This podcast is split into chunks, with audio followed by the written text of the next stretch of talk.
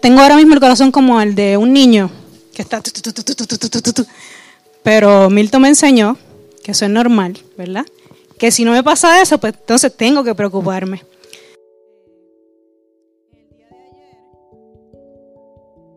Yo, ¿verdad? Estuve desconectando, desconectada preparando el mensaje. Y como mi esposo es así tan especial, en un momento dado me dice, mira, Milton escribió en el chat de los líderes que quien le tocaba predicar porque él iba a hacer la prédica. Yo, pues gloria a Dios que la él. Y él me dijo, mentira, mentira. Y yo, ah. Pero Dios es bueno. Ay, Dios mío, este bolígrafo está vivo. Nada, vamos. Gracias, Esther, por, por esa, esa oración, ¿verdad? Y como yo le decía al Señor ayer, Señor, que no sean mis emociones, que no sea mi corazón, sino que sea tu voluntad, porque tú conoces la necesidad de, de tu pueblo y ¿verdad? sé que estamos pasando por procesos dolorosos, procesos ¿verdad? Que, que nos duele las situaciones que están viviendo nuestros hermanos, adicionales se suman a las que nosotros vivimos. Pero el Señor trajo a mi vida un mensaje de esperanza, un mensaje de fortaleza y lo quiero compartir con usted. Así que pídanle al Señor que no, que no vean a mí, porque si me miran a mí va a ver las imperfecciones, sino que sea su Santo Espíritu ministrando en sus corazones. Amén. Antes de empezar la predicación, yo tomé la libreta mía, una libreta que yo tenía de un devocional del 2014, y como en Dios no hay casualidades, encontré este cartoncito que tiene una parábola de un lápiz y quiero compartirla con ustedes. Dice así, un hacedor de lápices Tomó un lápiz justo antes de meterlo en su caja y le dio unos consejos. Le dijo, hay cinco cosas que debes saber antes que seas enviado al mundo. Siempre recuérdalas y serás el mejor lápiz del mundo. ¿Quién no quiere ser el mejor del mundo? Todos, ¿verdad? las cinco cosas son las siguientes. Siempre harás cosas grandiosas, pero solo si te dejas sostener en la mano de alguien más. Experimentarás el dolor en algunas ocasiones en que te saquen punta, pero será necesario para que seas cada vez un mejor lápiz. Tendrás errores, pero tendrás un borrador para corregirlos todos. Podrás ser muy bonito por fuera, pero la parte más importante de ti es la que llevas dentro. Y en cualquier superficie que seas usado, tendrás que dejar tu marca. No importa las circunstancias o las condiciones, deberás continuar escribiendo. El lápiz entró en su caja prometiendo recordar estos cinco consejos y con un propósito en su corazón de ser útil. Cada uno de nosotros queremos ser útiles en las manos de Dios. Y la moraleja dice, ahora podríamos nosotros ponernos en lugar del lápiz y recordar estos cinco consejos para ser cada día una mejor persona. Siempre harás cosas grandiosas, pero solo si te dejas sostener ¿En la mano de quién? De papá Dios. Siempre harás, eh, experimentarás el dolor en algunas ocasiones. ¿Quién no ha experimentado el dolor? Si no, avísenme cuál es la receta del que no ha experimentado el dolor. En algunas ocasiones de luchas y sufrimiento, pero será necesario para que seas más fuerte y valiente cada día. Tendrás errores, pero tendrá también humildad para corregirlos todos y crecer por medio de ellos. De los errores nosotros también aprendemos. La parte más importante de ti es la que llevas dentro de tu corazón. Y en cualquier superficie que camines, tendrás que dejar tu marca. No importando las circunstancias o las condiciones, deberás continuar sirviendo a Dios en cada momento. Oren por mí para que Dios fortalezca mi corazón y pueda dar este mensaje. Padre Santo y Padre bueno, ayúdenme a orar. Te adoramos y te bendecimos, Señor. Te damos gracias, Padre. Gracias por tu presencia. Gracias por tu amor. Gracias por tu cuidado. Gracias por tu fidelidad, Señor. Gracias porque sabemos que eres un Dios perfecto, Señor. Y aunque como la parábola del lápiz, Señor, a veces tenemos que pasar por procesos dolorosos que a veces ni siquiera entendemos, Señor, sabemos que tú tienes un plan perfecto y cada una de las cosas, Señor, obrarán para bien y que todo, todo será para la gloria y honra de tu nombre, Señor. Fortalece mi corazón, Señor, Y te pido que seas tú ministrando a cada vida, a cada corazón, que no sean mis emociones ni mi corazón, sino que sea tu Santo Espíritu, porque tú eres el único que conoces la necesidad de tu pueblo, Señor. Te lo pido en el nombre de Jesús. Amén y amén. Pues el tema que, Dios, Dios me dio, ¿verdad? Para esta predicación se llama Puesto los ojos en Jesús. Y dice en Hebreos 12,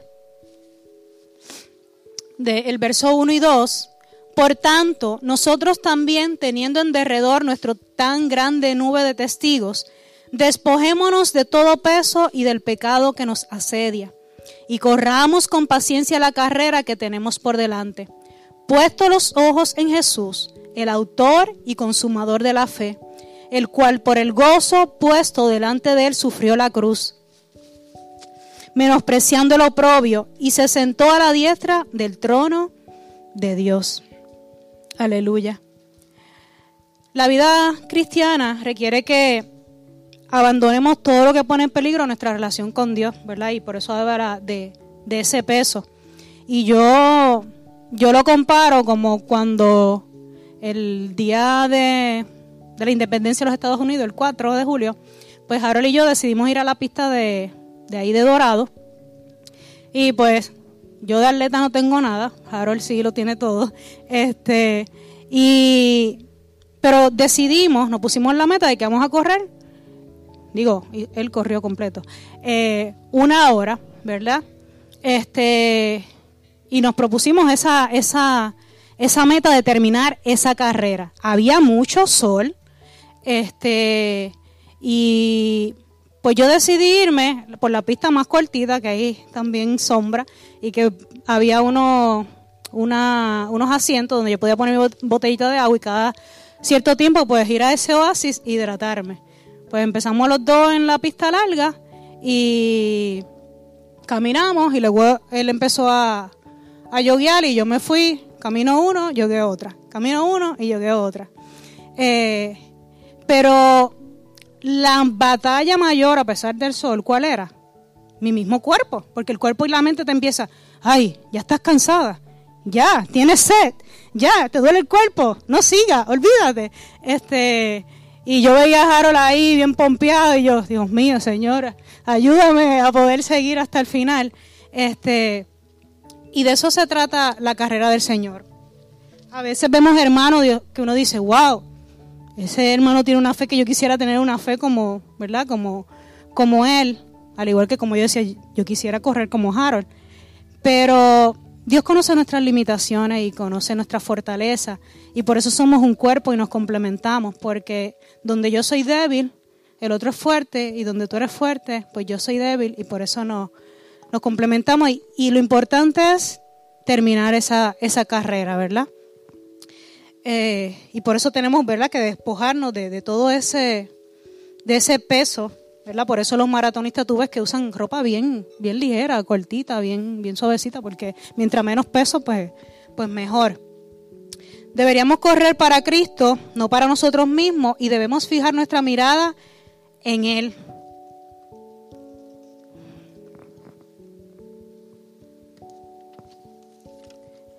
Y dice que corramos con paciencia la carrera, porque esto no se trata de, del primero que llegue, ni, ni el más rápido, sino que completemos esa carrera. Paciencia también se usa el término para señalar la capacidad humana para soportar las calamidades de la vida. Dice en Santiago 1, versos 2 y 3, lo voy a leer en la nueva traducción viviente, dice, amados hermanos, cuando tengan que enfrentar cualquier tipo de problemas, considérenlo como un tiempo para alegrarse mucho. Porque ustedes saben que siempre que se pone a prueba la fe, la constancia tiene una oportunidad para desarrollarse.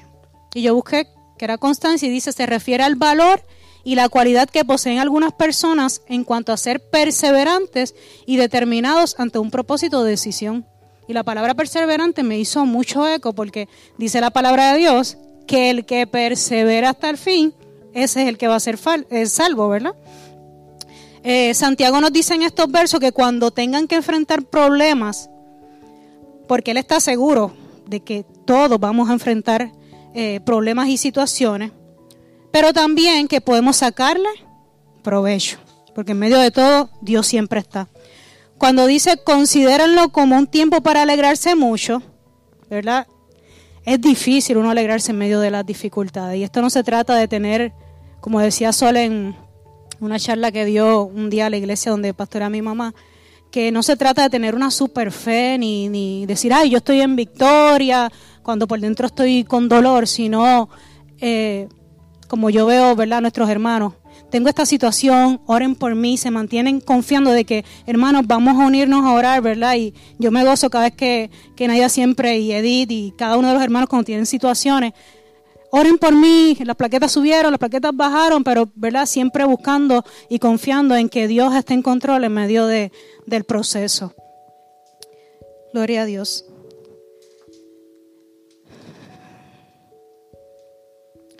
Cuando dice considerarlo como un tiempo para alegrarse mucho, su, exhortación no es que debemos fingir ser felices, ¿verdad? Como, como les decía, durante tiempos de dificultad.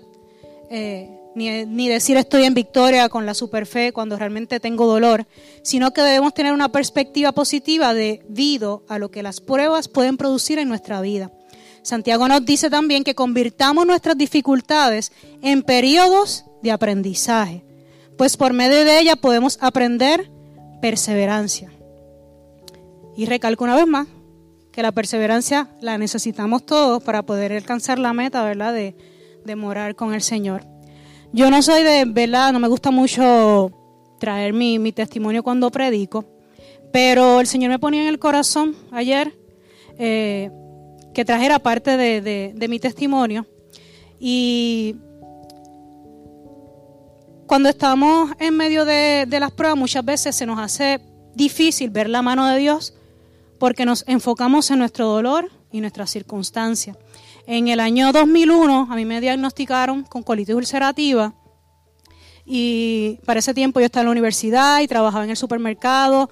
Eh, yo me alimentaba súper mal porque me llevaba el uniforme para la universidad, me ponía en el baño eh, el uniforme y a veces ni comía y seguía.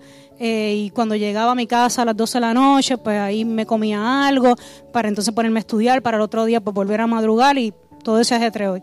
Y los que ¿verdad? sufren de colitis ulcerativa en algún momento de su vida, Milton me comprende, este, saben que el estrés y la mala alimentación, eso es fatal para ¿verdad? los que pasan por esa enfermedad.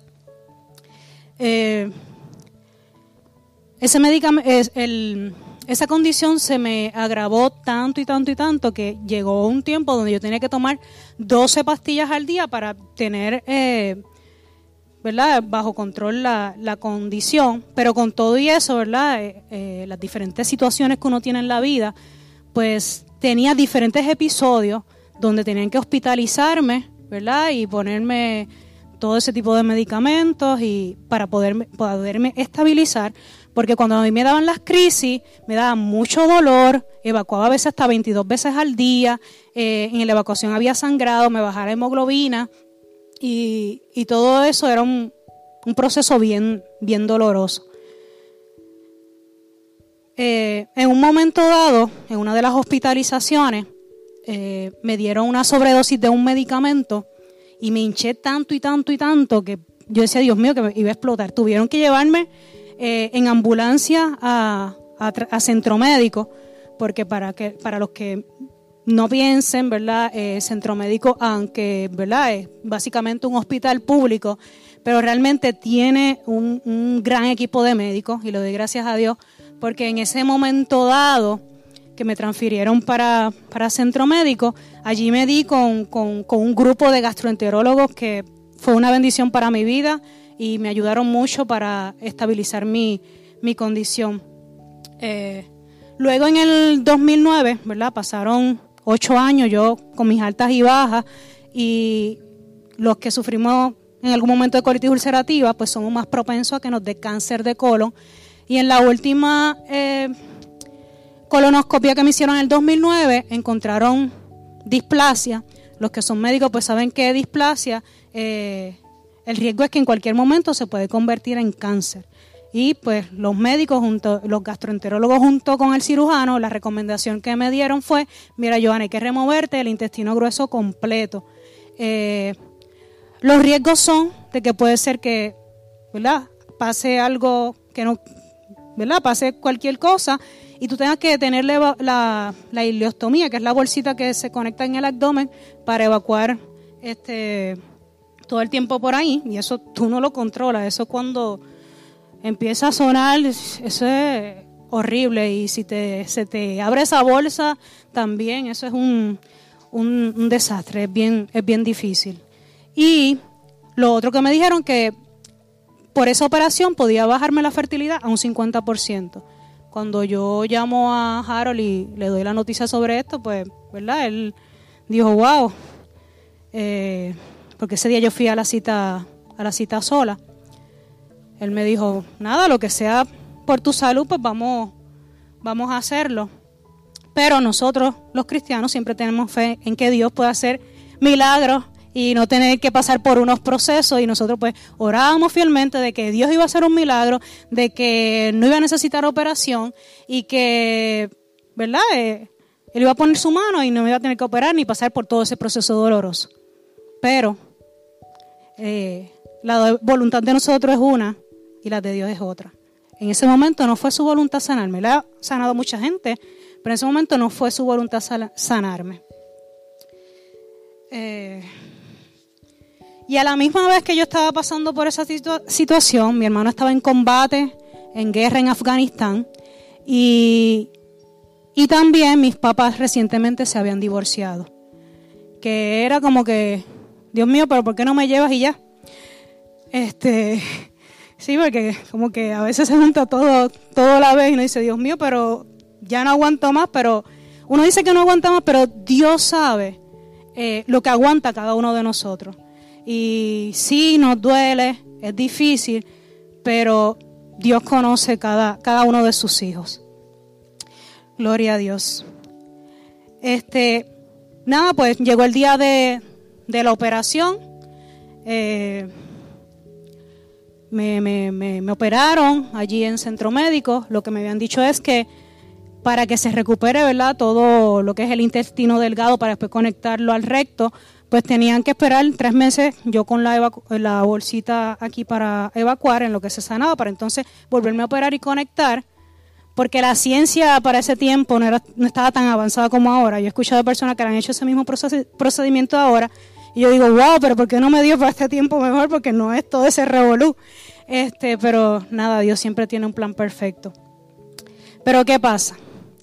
Luego de, de que me operaron, eh, cuando tú operas, pueden haber riesgo. Y se me formó una adherencia. Eso es como que un tejido que se, que se forma ahí. Entonces todo el líquido, porque cuando tú estás así, te empiezan a dar primero líquido para ver si ¿verdad? Lo, lo procesas bien y, y entonces siguen con comida más fuerte. Pues lamentablemente todo lo que yo comía, de el líquido que me daban, lo vomitaba. O sea, fue un proceso otra vez nuevamente bien fuerte. Me tuvieron que poner un nasogástrico, eso es que te ponen el, el tubito ese por ahí para que salga todo ese líquido. Este, eh, pues ya saben que yo estaba y mi familia destrozado, tuve que estar más tiempo en el hospital. Eh, ¿Verdad? y eso es, yo puedo entender cuando yo vi a Naida, yo decía, Naida, yo te entiendo porque llega un momento que uno se cansa ya de que ya las venas no, no dan abasto y se te siguen formando los moretones. Llegó un momento dado que me decían, mira, Joana, ya no te conseguimos las venas, yo creo que te vamos a tener que hacer, sacar una vena de aquí del cuello. Y yo, wow, y, y verdad, y todo hinchado y con moretones. Pero Dios estaba ahí, Dios está tratando conmigo. Y, y lo más fuerte de esto es que a veces uno en medio de su, de su dolor, yo me encerré en mi dolor y no veía todo lo que mi familia, mi esposo estaba haciendo por mí, porque estaba enfocada en todo lo que yo tenía que pasar y yo lo que decía, Señor, de verdad, yo quiero morirme. Llegó un momento dado que, que yo me tiraba en la cama y no me quería levantar, no quería ver a nadie. Y, y una vez el médico me dijo, Joana, si tú no te levantas de esa cama, yo voy a coger un pote de, un, pote de hormigas bravas y te lo voy a tirar en la cama. Y yo, wow, este, pero, ¿verdad? Estaba en, en, ese, en ese proceso y Harold tenía que también a la misma vez salir a trabajar, ¿verdad? Para traer sustento a mi casa. Yo estaba cogiendo SINOP y todas esas cosas, trabajaba en el banco para ese tiempo, pero sabemos que eso no era, no era suficiente. Y yo le reclamaba a Harold, yo, Harold, pero tú tienes que estar más tiempo aquí conmigo. ¿Por qué? Porque estaba enfocada en qué? En mi dolor. Estaba siendo egocéntrica, no, estaba siendo empática. Estaba enfocada en que yo soy la que estoy sufriendo y como Carmelo siempre ora, hay que orar por los cuidadores también porque eh, Luis, Gina, yo, yo he podido entender lo que ustedes sufren también porque Nadie está sufriendo dolor allá, pero ustedes también sufren el dolor. María sufre el dolor. Todos nosotros estamos sufriendo por, por todo este proceso. Pero lo importante de todo esto es que Dios se va a glorificar. Gloria a Dios. Eh, luego, ¿verdad? De, toda esa situación, deciden al mes, en vez de los tres meses que se suponía que me, me, me abrieran para conectarme, pues como estaba así, al mes decidieron abrirme nuevamente para ¿verdad? Este, quitar esa adherencia que tenía y decidieron entonces conectarme. Lo bueno de todo esto es que se supone que yo estuviese con la bolsita tres meses y gracias a ese proceso que pasó tuve que estar solamente un mes. Que Dios es bueno porque créanme, eso no es fácil. No es fácil. Eso, sí que te quebranta el orgullo bien brutal. De verdad que sí. Eh, llegó un momento dado también donde yo estaba tan sumida en mi dolor que Harold me dijo, mira, Joana, y esto fue lo que me confrontó y me ayudó a abrir los ojos, porque ustedes ven a Harold así, que, que es como que medio loquito, pero es, un, es, un gran, es un gran hombre y es un hombre que Dios le ha dado mucha sabiduría. Y, y me confrontó y me dijo, mira, Joana, si tú te quieres tirar a morir, esa va a ser tu decisión porque ya yo he dado el máximo yo me estoy enfermando también. ¿Por qué? Porque el cuidador también se enferma. Y si tú quieres que salgamos adelante, tú tienes que poner de tu parte, tú tienes que levantarte, tienes que esforzarte y tienes que, tienes que caminar. Porque esto lo vamos a hacer juntos, pero si tú no tomas la decisión, pues no lo vamos a poder hacer. Y, y eso me, me, me dolió, pero a la misma vez me confrontó y, y me ayudó a volver a mirar a quién, al maestro. Y en medio de ese proceso tan doloroso, eh, yo conocí realmente el amor de Dios. Y hoy puedo decir, de oídas te había oído, mas ahora mis ojos te ven. En medio de ese proceso, por esa situación que estábamos enfrentando, mi papá y mi mamá eh, volvieron a, a unirse, se volvieron a casar después que se habían divorciado, ¿verdad? Para la gloria de Dios. Y a veces no entendemos el porqué de las cosas, pero si tuviese que pasar nuevamente por eso, por ese proceso, aunque fue doloroso, yo lo volvería a pasar porque ahora puedo entender el plan de Dios y ahora puedo ver los frutos de toda esa bendición. Y yo sé que que cada uno de ustedes tiene muchas cosas que contar que Dios ha hecho en su vida. Y, y ayer mientras preparaba el mensaje también pensaba en que a veces nos comportamos como el, pueblo de Israel, que Dios, ¿verdad?, lo sacó de la esclavitud, lo sacó del pueblo de, de, Egipto, y después que lo sacó estaban con por misceláneos quejándose, ah, que si la comida, ah, pero que si esto, que si lo otro. Y yo digo, wow, Señor, perdóname, porque a veces caigo en eso. Yo he visto tantas cosas y milagros en mi vida y a veces por cosas tan sencillas como que no puedo pagar eh, la visa o no puedo pagar la luz o no puedo pagar el agua, me, me vuelvo un ocho y yo digo, Señor, perdóname, ayúdame a mi incredulidad, ¿verdad?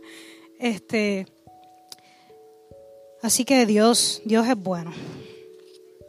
Gloria a Dios. En Romanos 5, del 3 al 5 dice, también nos alegramos al enfrentar pruebas y dificultades, porque sabemos que nos ayudan a desarrollar resistencia. Y la resistencia desarrolla firmeza de carácter. Y el carácter fortalece nuestra esperanza segura de salvación. Y esa, esperanza no acabará en, en desilusión, pues sabemos con cuánta ternura nos ama Dios, porque nos ha dado el Espíritu Santo para llenar nuestro corazón con su amor. Al igual que para una carrera debemos tener resistencia. Chiqui sabe de eso, ¿verdad, Chiqui? Este, y la resistencia se logra, ¿verdad? Ejercitándonos, haciendo, Harold me explicaba ayer, porque yo le preguntaba a Harold, ¿cómo es que ¿verdad? y me dice, pues tienes que hacer repeticiones, tienes que alimentarte bien, tienes que fortalecer los músculos, porque si no me te pasa como a mí, todas estas lesiones que tengo. Este, pues igual nosotros los cristianos necesitamos resistencia para acabar la carrera de la fe. Y estos versos que leí anteriormente nos dejan saber que las pruebas nos ayudan a crear resistencia y así poder terminar la carrera. O sea, que las pruebas, las dificultades son necesarias en nuestras vidas. Y yo meditaba ayer y dije, wow, es verdad, mientras, cuando yo llegué a los caminos del Señor es cuando más pruebas yo he tenido. Y a veces predican de que cuando tú sigues a Dios todo te va a salir bien, pero sí te va a salir todo, bien, porque es conforme a su voluntad este, y todo obrará para bien. Pero es necesario las pruebas y, las dificultades. Un buen corredor debe proponerse unas metas, entrenar y tener una buena, una buena dieta e hidratación, que son fundamentales y además dice que hay que trabajar en la, eh, correr en la, en la posición correcta. Y decía que la cabeza debe estar nivelada al frente, igual que tu mirada. Aunque puedes mover la mirada hacia los lados o hacia abajo, se recomienda mantener la cabeza en la misma posición ya que de moverla solo conseguirás crear una mala alineación con el cuello y con ello una sensación de cansancio y dolor en el área. ¿Verdad? Este, ahí te le estás recomendando al atleta que tiene que mantener una posición en cuanto a la mirada, pues igual nosotros como atletas de Dios tenemos que tener una posición y expuesto los ojos en Jesús, ¿verdad? El autor y consumo de la fe, porque si no nos pasa como a Pedro cuando estaba en la barca, que cuando Dijo, sí, yo voy a caminar por encima del mar y empezó a caminar viendo a Jesús, pero cuando empezó a mirar, wow, me voy a hundir, pues empezó a hundirse. ¿Por qué? Porque miró, quitó la mirada de, del maestro. Y en la carrera de la fe debemos poner siempre los ojos en Jesús para poder entender que es parte de su plan perfecto para nuestras vidas y familia, porque Él obrará para el bien de los que lo amamos. Y nuestro mayor ejemplo para seguir firmes en la carrera y llegar a la meta es Jesús. Requiere de esfuerzo y compromiso, como decía ahorita Esther, que hay que sacar ese tiempo de, orar, de leer la palabra, de, de dejarnos mentorear, como decía Carmelo, por unos hermanos que nos ayuden. No, no a que nos digan qué hacer, sino ayudarnos en el proceso. Eh, Jesús no consideraba la cruz como un gozo. Pero él podía ver más allá del horror de la cruz y disfrutar el del gozo más allá de ella. En Lucas 22, 41 al 44 dicen, en la versión Nueva Traducción Viviente, se alejó a una distancia como de un tiro de piedra, se arrodilló y oró, Padre, si quieres te pido que quites esta copa de sufrimiento de mí. Sin embargo, quiero que se haga tu voluntad, no la mía. Entonces apareció un ángel del cielo y lo fortaleció oró con más fervor y estaba en tal agonía de espíritu que su sudor caía a tierra como grandes gotas de sangre. Y yo decía, wow, si eso es Jesús, y dice que tenemos que tomar nuestra cruz y seguirlo, ¿por qué esperamos que no nos pasen cosas a nosotros para poder llegar a la meta? Ya Él pagó el precio en la cruz del Calvario, ¿verdad? No, no tenemos que hacer ese sacrificio que Él hizo, que merecíamos nosotros. Ya Él pagó el precio por ti y por mí, pero hay que esforzarse en esta carrera. Hay que, hay que alimentarse bien y hay que estar rodeado de las personas correctas para poder, poder seguir. Comunicarle a Dios lo que realmente sentimos no es malo, Jesús le reveló a Dios la angustia que sentía ante las pruebas que se acercaban. Algo que yo aprendí de Harold también es eso. Yo ante todo me lo callaba y eso también me hacía daño a mi sistema. Y me tragaba las cosas y me las tragaba. Pero he aprendido con él que uno tiene que hablar, compartir tus luchas para que te ayuden a orar y que levanten tus manos en medio de, del proceso. Y Jesús fue a su papá y le contó, mira, este proceso de la cruz va a ser doloroso, si se puede hacer de otra forma, pues mejor, ¿verdad? Y yo sé que Naida diría, yo sé que tú vas a hacer algo, Señor, pero si me puedes evitar todo esto, pues mejor. Pero, ¿verdad? Que no se haga nunca la voluntad de nosotros, sino la de Dios, que es perfecta. Eh, la copa de sufrimiento se refiere a la terrible agonía que Jesús tendría que soportar, no solamente al ser, crucificado, sino peor aún, por la separación total de Dios que experimentaría al morir por los pecados del mundo. Y Jesús sí que la tuvo que pasar bien fea, porque a pesar de todo, siempre Dios está con nosotros, el Espíritu Santo está con nosotros, pero Jesús tuvo que enfrentar el estar sin Dios. Y eso sí que es difícil. En un momento dado yo, yo experimenté algo así para sentir que ese sentido horrible. No, no quiero eso jamás.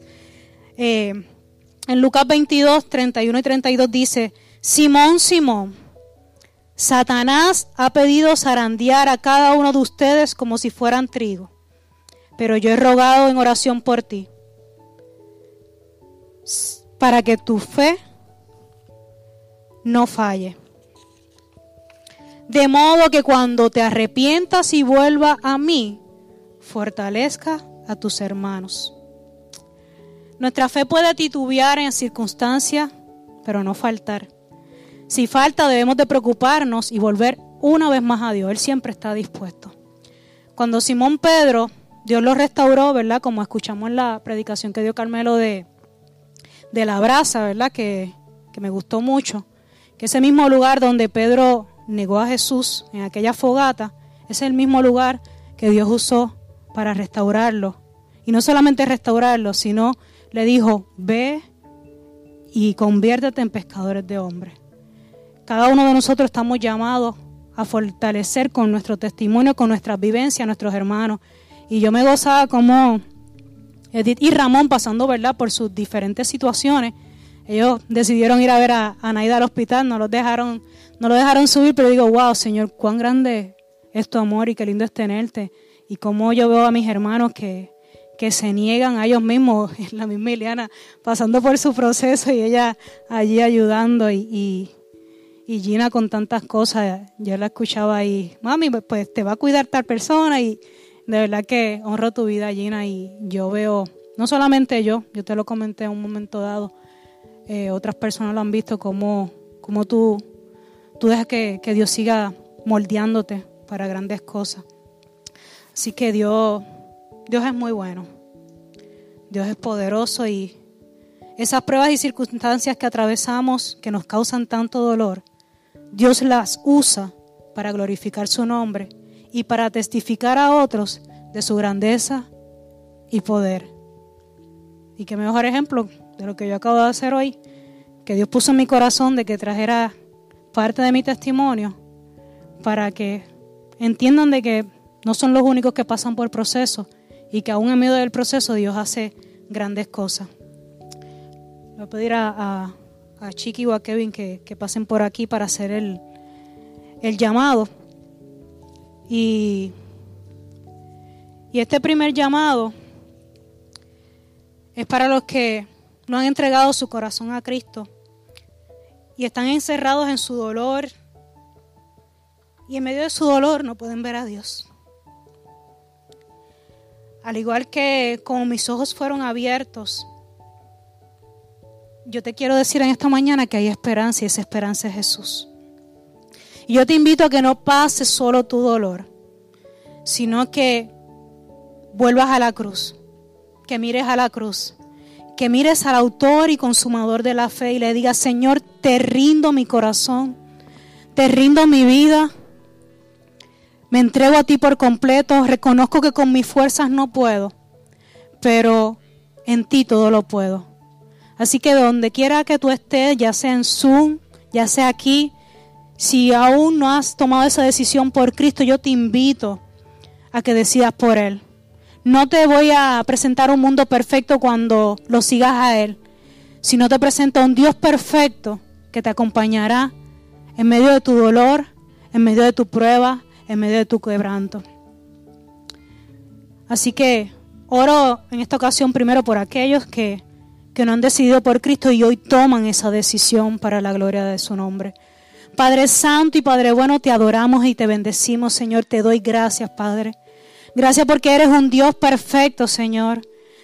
Gracias porque tú siempre llegas a tiempo, Señor. Gracias porque tú llegas a cada necesidad, Señor. Gracias porque tú estás ahí en medio de mis hermanos, Señor. Yo te pido que tú te entrones en cada corazón, Señor. Que tú arranque de raíz todo dolor, toda tristeza y que tu paz sea establecida en esos corazones, Señor. Que tú los fortalezcas, Señor, y que tú los dirijas, Señor, en este nuevo caminar, mi Dios. Que sea tu Espíritu Santo llevándolo a toda luz y a toda verdad, Señor. Y que seas tú con cada uno de ellos, Padre. Te lo pido en el nombre de Jesús. Amén.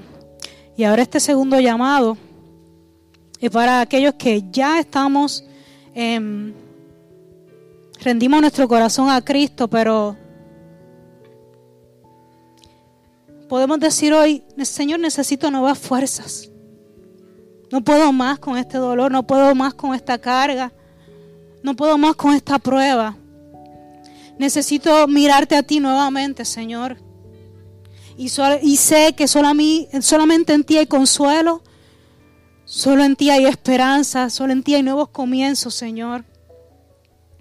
Solo tú puedes darle vida a los huesos secos, Señor. Padre, yo te presento, comenzando por mi corazón, Señor. Te presento el corazón de cada uno de mis hermanos, Señor. Fortalécenos, Señor. Ayúdanos a verte en todo tiempo, Señor. Sigue poniendo personas a nuestro alrededor que levanten nuestras manos en medio de los procesos, Señor. Que podamos terminar la carrera, Señor Jesús. Y que podamos llegar a esa meta de morar contigo por toda la eternidad, Señor porque las aflicciones de este mundo no se comparan con la gloria venidera que tú tienes preparada para cada uno de nosotros, Señor.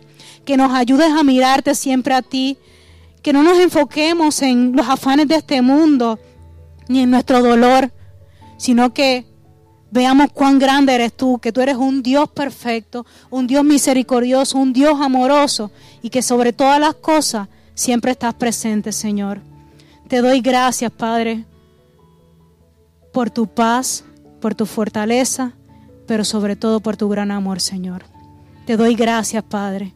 Gracias por permitirme completar esta encomienda que tú pusiste en mi corazón, Señor. Reconozco que no es por mi fuerza, sino por tu espíritu, Señor. Así que gracias te doy y te pido todo esto en nombre de Jesús. Amén. Dios les bendiga.